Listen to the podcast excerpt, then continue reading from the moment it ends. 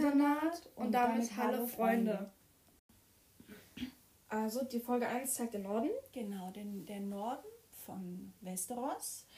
Und in Westeros im Norden herrscht sozusagen Lord Stark, Eddard Stark, der verheiratet ist mit Catherine und, und ähm, die haben fünf Kinder, fünf mhm. gemeinsame Kinder.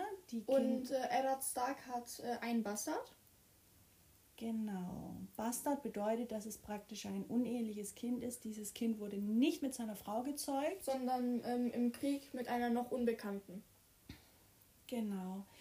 Die äh, fünf Kinder, die ehelichen Kinder, heißen, der älteste ist der Rob, dann kommt die Sansa.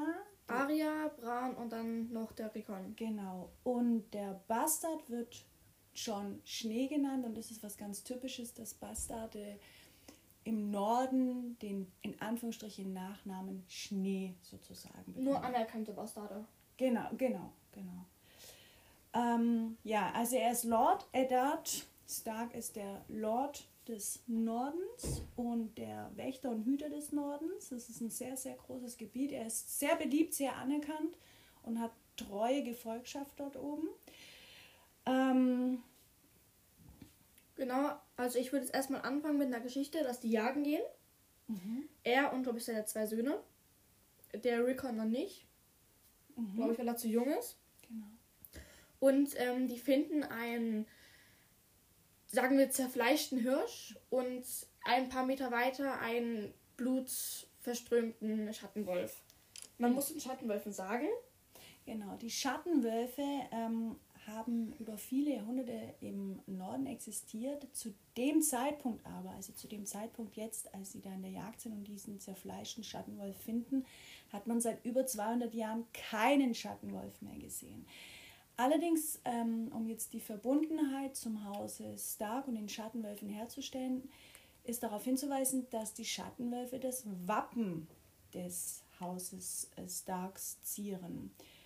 So, und jetzt finden Sie diesen zerfleischten Schattenwolf und was genau finden Sie? Ähm, am Schattenwolf sind fünf Junge und eigentlich wollte er sie töten, weil Schattenwölfe sind sehr gefährlich. Eddard, genau, wollte sie töten. Genau, aber äh, der Bran, der hat dann ihn überzeugt, dass, es, ähm, dass er sie nicht töten soll und der ähm, John Schnee hat dann gemeint, es sind fünf Kinder und fünf Stark genau. äh, Kinder und dass jeder Wolf einem Kind zugeteilt wird. Genau, also man hat versucht irgendwie ähm, dem Lord Stark aufzuzeigen, dass das so eine Art Zeichen sein soll. Er hat fünf eheliche Kinder und jetzt werden hier wie durch einen Zufall fünf kleine Schattenwölfe gefunden, die eigentlich offiziell seit über 200 Jahren ausgestorben sind. Oder nicht Wobei man sagen muss, ähm, der, es gibt noch einen sechsten Schattenwolf, der aber weiter weg vom Rudel ist, äh, also von dem Wurf gewesen ist, ähm, so des, der Ausreißer des Wurfs. Genau. Und auch das war irgendwie eine gewisse Symbolik, weil tatsächlich haben, haben diese ganze Gefolgschaft, die eben den Schattenwolf gefunden hat, haben die fünf kleinen Schattenwölfe genommen und der letzte war John Schnee und hat auf einmal sich umgedreht, weil er gedacht hat, er hört hier noch so ein kleines Wimmern. Und tatsächlich hat er dann, er als Bastardsohn, ja, als John Snow, als John Schnee, hat dann diesen sechsten Schattenwolf gefunden. Also Symbolik und Schicksal sozusagen. Ähm, genau, Schicksal auch noch, weil er heißt John Schnee und Schnee ist weiß und der Wolf war halt Schneeweiß. Schneeweiß, genau, genau, genau. Ähm, die Namen der Wölfe sind ähm, von Rob Grauwind, von Sansa Lady, von Aria Numeria, von Bran Sommer, von Rickon Struppel und von John Schneegeist. Genau. Wobei man sagen muss, ähm, es gab noch einen anderen Vorfall, wo einer der Wölfe, ähm, glaube ich, als erstes äh, äh, ermordet wurde. Mhm. Soll ich es trotzdem sagen? Genau. Also, äh, ist ein kleiner Spoiler-Alarm. ich dachte, das wäre in der ersten Folge. Nee, ist noch nicht in der ersten Folge. Mhm. Ähm, aber was wir verraten, können wir spoilern. Doch, das ist in der ersten Folge. Oh, okay. Doch, weil. Doch, doch. Ich, ich sagte, es ist in der ersten Folge. Auf jeden Fall, dann kann ich es ja sagen. Ich weiß es in der ersten Folge. Ähm, Numeria, also Arias Wolf, wollte sie beschützen vor Joffrey. Da, dafür müssen wir jetzt ähm, erst erklären, wer Joffrey und so ist. Ja, das erklären wir jetzt. Und ähm, anstatt Numeria, daher sie weggelaufen ist, wurde Lady, also von Sansa, der Wolf, getötet. Jetzt erklären wir kurz, wer Joffrey ist. Kommen wir auch gleich zu der Geschichte. Genau, also vielleicht noch kurz, um das mit den Schattenwölfen abzuschließen. Ohne wirklich zu spoilern, kann man auf jeden Fall verraten und sagen, die Schattenwölfe tragen in allen Staffeln hier und da eine bedeutende Rolle und sind, weil das ist eines der Merkmale, was ein Schattenwolf auszeichnet. Er ist seinem Besitzer gegenüber unglaublich loyal und hilft in Notlagen, greift den Gegner an, wenn sein ähm, Besitzer angegriffen wird. Also es sind, sind treue und sehr starke Tiere. Ein Schattenwolf ist äh, nicht einfach zu vergleichen mit, mit unserer Vorstellung oder mit unserer heimischen Art hier von Wölfen, sondern das sind wirklich große, sehr, sehr große Tiere, starke Tiere und sehr gefährlich. Kommen wir zu Joffrey. Also erklären, wer er ist. Ähm, der König von ähm, nee. Kasterlichstein? Nee, der Lord von Kasterlichstein, oder?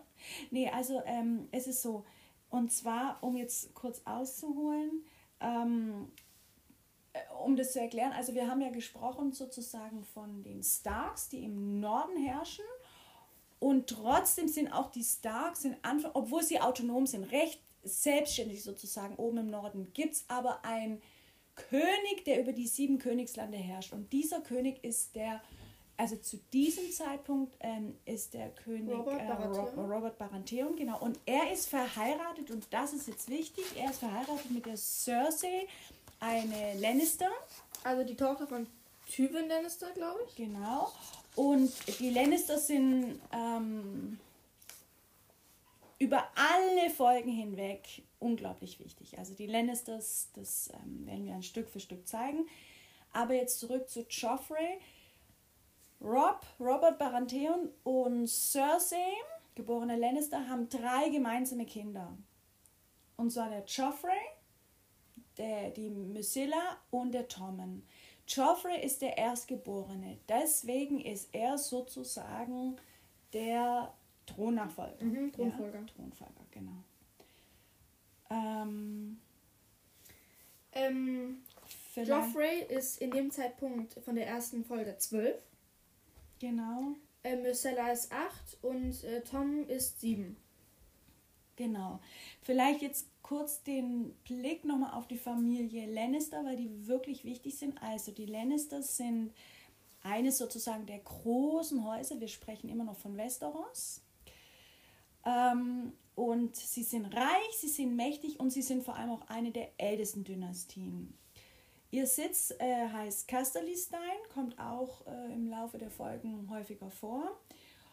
Und Cersei, die verheiratet ist mit dem derzeitigen König, mit ähm, Robert, genau, hat einen Zwillingsbruder, Jamie, und beide, Cersei und Jamie, haben noch einen äh, jüngeren Bruder, und zwar ist das der Tyrion, der genannt wird der Gnom. Warum? Oder der Zwerg, weil er kleinwüchsig ist. Genau, genau. Äh, man muss jetzt ganz klar sagen, das ist ihm selbst auch bewusst. Also im Tyrion eigentlich ähm, wäre er hätte er kein Recht zu leben, ja. Zu der damaligen Zeit wär, wär, er, gilt er als Missgeburt und ähm, vom Prinzip war er dem Tode geweiht. Der einzige Grund, warum er lebt, ist, weil er eben der Sohn von den Lannisters ist, sprich von einem der bedeutendsten Dynastien und von daher ein Lannister ist und das Recht auf Leben hat. Obwohl ihn sein Vater, Vater nie ähm, als Sohn anerkennt. Genau, genau. Zu den Lannisters noch, also ihr Wappen ist ein Löwe. Genau. Und ähm, ihr Spruch ist, ein Lannister begleicht stets seine Schuld. Genau, was sich auch immer wieder zeigen wird im Laufe der Staffeln.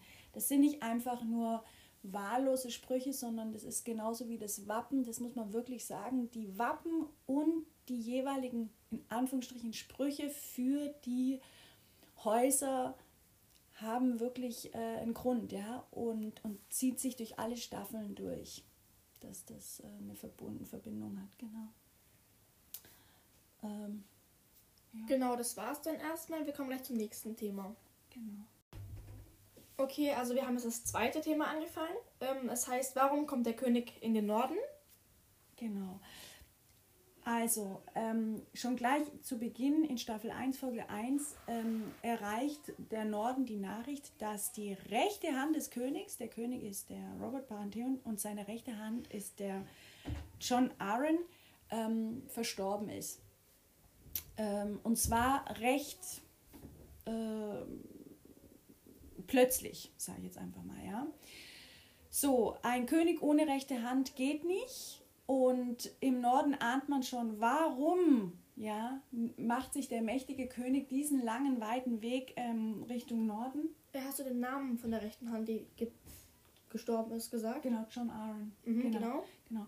Ähm, warum, macht sich, warum macht er sich jetzt auf den Weg nach Norden? Also es ist praktisch klar, ähm, er möchte, dass Eddard Stark seine rechte Hand wird. Genau.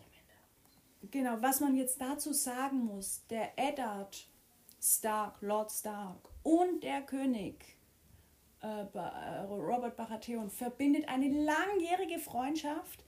Wir haben schon in vielen Kriegen zusammen ähm, gekämpft und noch etwas verbindet sie und zwar die erste Frau vom König äh, Baratheon, also nicht die Cersei, von der wir vorhin gesprochen haben, mit der er drei Kinder hat, sondern seine erste Frau bzw. Verlobte, war die Schwester von Eddard Stark.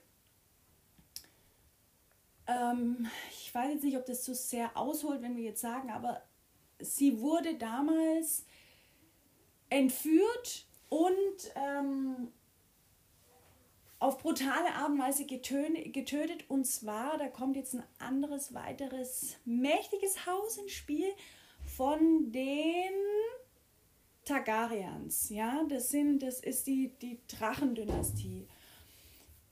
Machen wir hier kurz einen Cut in Bezug darauf, weil sonst führt es jetzt wirklich zu weit her. Wir müssen wieder zurückkommen auf, warum kommt der König hoch? Also sprich, ähm, seine Hand, John Aaron, ist plötzlich verstorben und er macht. Was sich aber am Ende der ersten Folge von der ersten Staffel herausstellt, ist, dass er vergiftet wurde.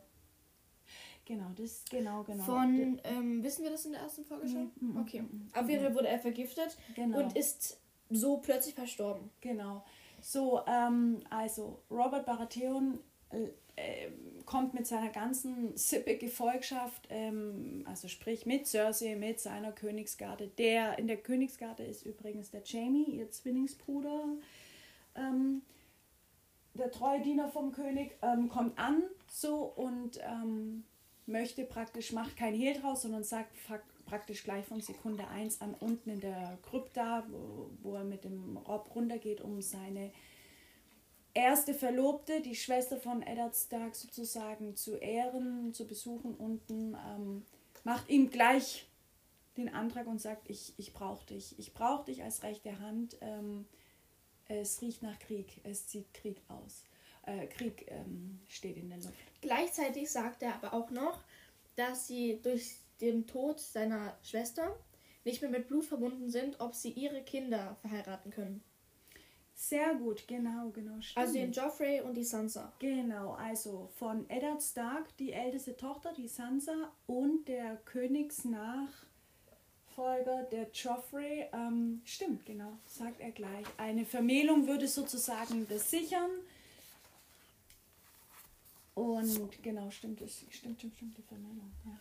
Also in dem Alter wäre es, also in der Zeit wäre Sansa jetzt elf und ähm, Jamie, nee, nicht Jamie, wie heißt er denn? Joffrey. Genau, Joffrey, äh, wie gesagt, zwölf.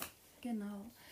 Also man merkt schon, es ist ein sehr junges Alter in der Zeit dort. Ja, total üblich, ja, für uns schräg und, und auch zum, zum Glück dürfen wir noch viel länger Kind und Jugendliche sein, aber, und auch hier Stichwort Zwangsheirat und so, aber ähm, Genau, so ist es. Das war Politik. Das hat nichts mit Liebe zu tun, sondern ganz klar, die Eltern haben das sozusagen bestimmt Politik, damit ähm, vielleicht Krieg verhindert werden kann. Fragezeichen, Fragezeichen. Ja. Ähm, Nochmal vielleicht Stichwort Krieg. Warum hat Robert Baratheon Angst und sagt, da liegt was in der Luft, Krieg?